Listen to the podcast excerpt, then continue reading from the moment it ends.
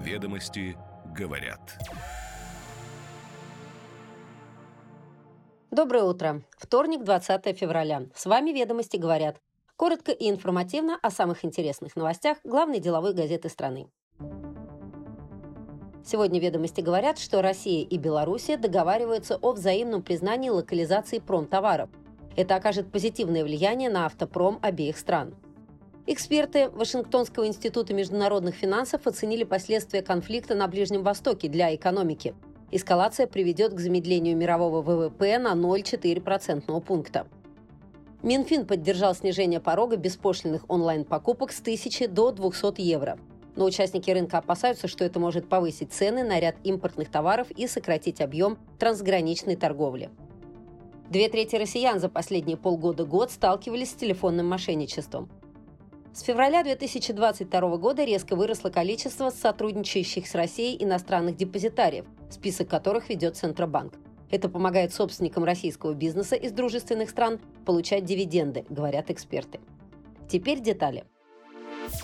Ведомости говорят. Во второй половине этого года Россия и Беларусь должны утвердить правила подтверждения производства промышленной продукции на территории союзного государства. Об этом говорится в декрете Высшего Совета Союзного государства от 29 января этого года, с которыми ознакомились ведомости. После того, как документ вступит в силу, произведенная на территории Белоруссии промпродукция будет считаться российской и наоборот. Предполагается, что перечень белорусских товаров, которые Россия будет признавать как сделанные у себя, и наоборот, будет определяться по единой товарной номенклатуре внешнеэкономической деятельности Евразийского экономического союза. Среди прочего туда входят продукции химпрома, пластмассы, изделия из древесины, текстиль, различные металлы, оружие и боеприпасы, машины и оборудование, транспортные средства. Пункт декрета о правилах, по которым продукция будет считаться выпущенной в союзном государстве, заработает в конце апреля. То же самое касается и пункта о перечне товаров, в отношении которых будут применяться новые правила. В обеих странах глубина локализации для части промпродукции определяется в баллах. Так, при условии взаимного удовлетворения российским и белорусским требованиям, производители колесной техники двух стран получат доступ к имеющимся в этих государствах программам поддержки спроса, говорит представитель российского Минпромторга. Это окажет позитивное влияние на автопром обеих стран, прогнозируют эксперты.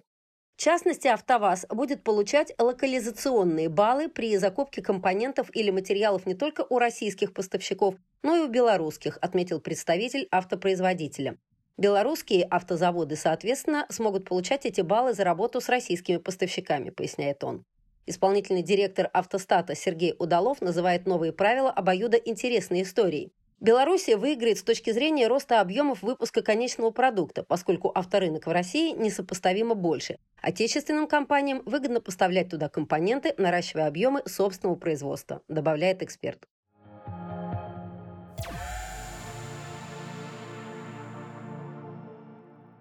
Эскалация конфликта в Красном море приведет к разрушительным последствиям для мировой торговли, взлету цен на сырьевые товары и замедлению глобального ВВП в этом году, прогнозируют эксперты Вашингтонского института международных финансов.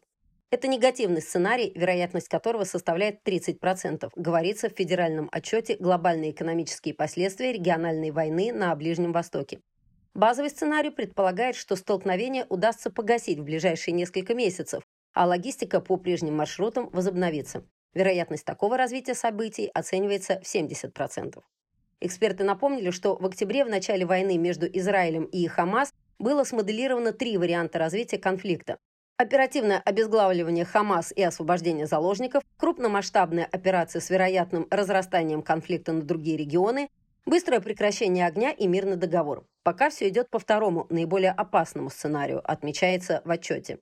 С точки зрения последствий для мировой экономики, особую тревогу вызывает нападение на грузовые суда в Красном море. Нагрузка на Суэцкий канал упала почти вдвое.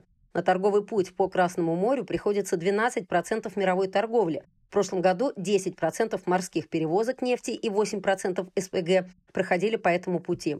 Вынужденное удлинение маршрута Суда огибают мыс Доброй Надежды, увеличивает риски возникновения узких мест в цепочке поставок и уже привело к росту стоимости фрахта и создало инфляционное давление. В основном сценарии предполагается, что удары Запада серьезно ослабят военный потенциал хуситов и торговля через Красное море в ближайшие несколько месяцев возобновится. пока относительно слабый спрос в США и Китае позволил сгладить давление, которое возникло из-за перебоев в логистике. Базовый сценарий предполагает, что глобальный экономический рост замедлится с 3,1% в прошлом году. Инфляция в странах с развитой экономикой и странах с формирующимся рынком продолжит снижаться до целевых показателей к концу этого года. Если же Запад не сможет ослабить хуситов, их атаки на Красное море продолжатся. Негативный сценарий также предполагает, что конфликт между Израилем и Хезболлой перерастет в полномасштабную войну. Развитие войны в Газе и Ливане может втянуть Иран в прямую конфронтацию с Израилем и США, что приведет к нарушению судоходства в Армузском проливе.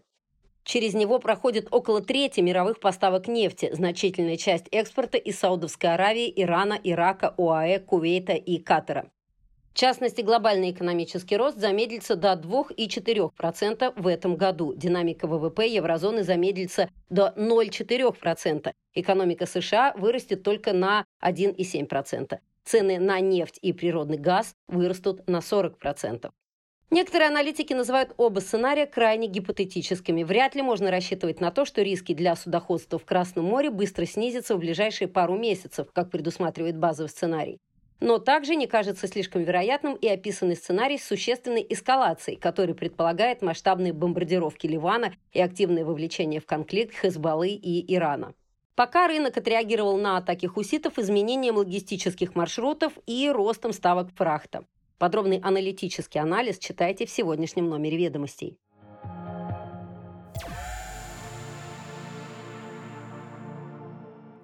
Минфин не поддержал предложение о сохранении потолка беспошлинного ввоза товаров для личного пользования на текущем уровне в 1000 евро. Это около 99,5 тысяч рублей по курсу Центробанка. Обстоятельства, послужившие основанием для введения указанной нормы, к настоящему времени в значительной мере исчерпаны. Об этом говорится в письмах, направленных ведомством в адрес крупных российских маркетплейсов Яндекс.Маркет и Озон. С января 2020 года норма составляла 200 евро. Но в апреле 22 Евразийская экономическая комиссия временно вернула порог к уровню 1000 евро до апреля 2024. С 1 апреля этого года потолок должен снизиться до исходных 200 евро. Это около 19 900 рублей по курсу Центробанка.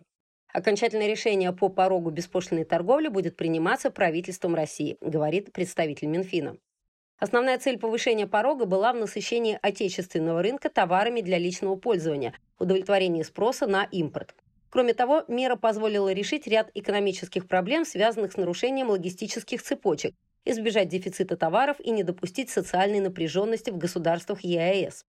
Следствием пятикратного уменьшения лимита станет снижение доступности для россиян нужных им импортных товаров, не конкурирующих с отечественной продукцией – говорится в письме Союза потребителей России за подписью председателя организации Петра Шелища в адрес правительства России.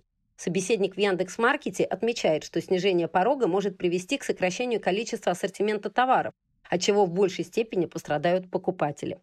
Также стоимость всех зарубежных товаров может вырасти до 15% уже в этом году. При этом не во всех категориях товаров рынок успел восстановиться и достичь нужного уровня импортозамещения, убеждены представители маркетплейсов. Снижение порога приведет к отказу от покупок, если с учетом пошлины стоимость нужного товара окажется выше, чем человек может себе позволить. По оценке Озон, импорт по беспошлиной схеме в России покупает 34 миллиона человек. Если не будет принято решение о продлении порога в 1000 евро, на 35% товаров стоимостью больше 200 и до 1000 евро цены вырастут на 15%.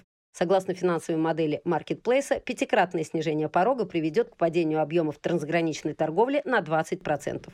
Впрочем, есть и противоположное мнение, что такие меры подстегнут производство отечественных товаров.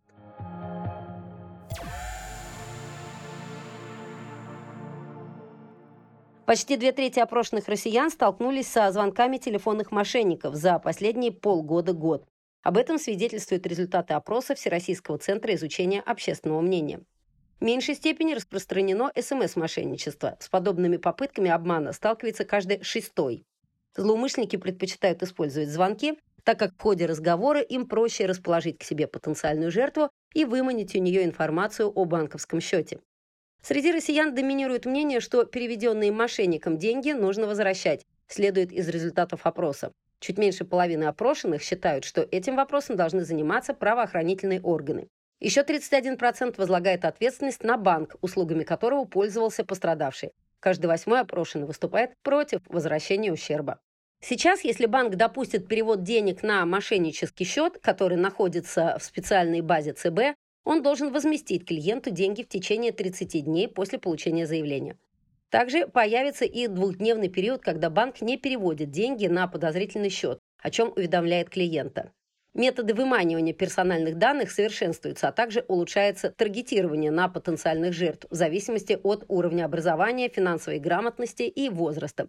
Например, мошенникам известно, что молодежь предпочитает чаты звонкам, поэтому эта возрастная категория чаще сталкивается с СМС-мошенничеством. Число попыток совершения мошеннических звонков в России в прошлом году увеличилось более чем на 70% к предыдущему году.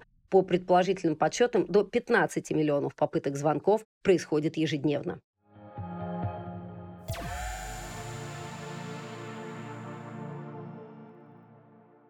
За последние два года в реестре иностранных депозитариев появилось 11 новых участников, следует из данных Центробанка, которые проанализировали ведомости. Это ощутимый прирост, потому что список все предшествующие годы пополнялся на 1-2 игрока. В реестр ЦБ входят зарегистрированные за рубежом депозитарии, с помощью которых иностранные эмитенты могут первично или вторично размещать свои акции в России, а российские выпускать депозитарные расписки. Сейчас в реестре всего 113 организаций. Список пополнился в основном участниками из дружественных стран.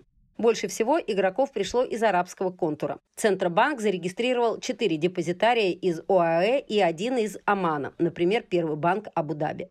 В реестре также появилось три участника с Кипра. В список вошли по одному депозитарию из Бразилии, Казахстана и Армении. Прежде всего, причина роста таких игроков в том, что дружественные бенефициары и акционеры российского бизнеса ищут способы получать дивиденды, рассуждают эксперты.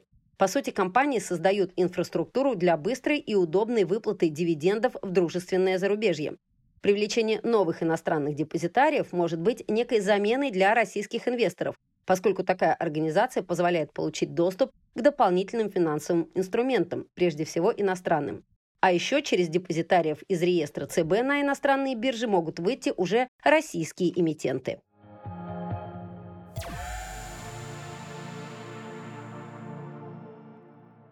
В прошлом году X5 Group завершила ликвидацию сети гипермаркетов «Карусель». Часть магазинов была переформатирована в супермаркеты «Перекресток».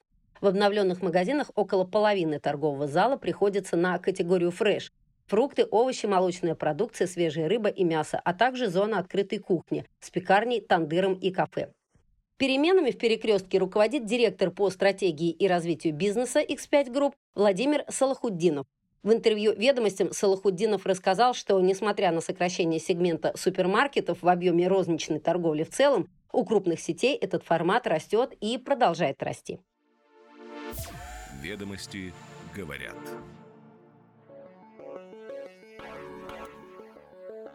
С вами «Ведомости говорят». Слушайте нас каждое утро, и вы первыми будете в курсе самых интересных деловых новостей. Отличного вам дня!